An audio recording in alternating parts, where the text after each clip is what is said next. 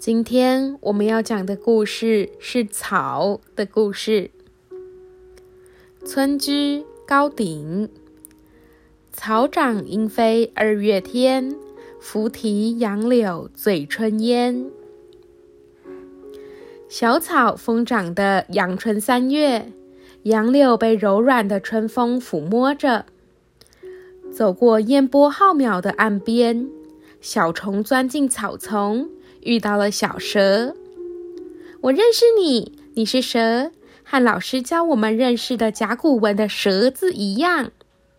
小蛇甩甩尾巴，我也认识你，虫子也和你长得好像呢。小草听见了，摇摆着叶子。我呢？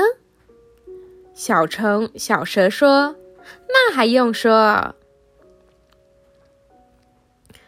左图有好多甲骨文的草字，与小草的模样多相似啊！虫和蛇也是这样。汉字最初的起源就是象形文字，而甲骨文、石刻文和金文都算是象形文字。